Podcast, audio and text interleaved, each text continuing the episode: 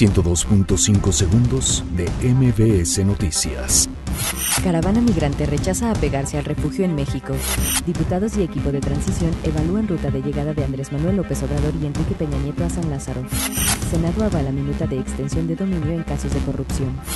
PAN se muestra en contra de iniciativa de Morena para legalizar marihuana. Repetirá proceso de sanción para Cordero, Cruz y Lavalle. Reconoce Secretaría de Salud trabajo de Cruz Roja Mexicana. Hasta el domingo se tendrá normalizado al 100% suministro de agua en la Ciudad de México. Militares de Estados Unidos colocan alambre de púas en valla metálica en Nogales. Detienen en Querétaro a El Abuelo, capo colombiano. Jeff Sessions renuncia a su cargo como fiscal de Estados Unidos. 102.5 segundos de MBS Noticias.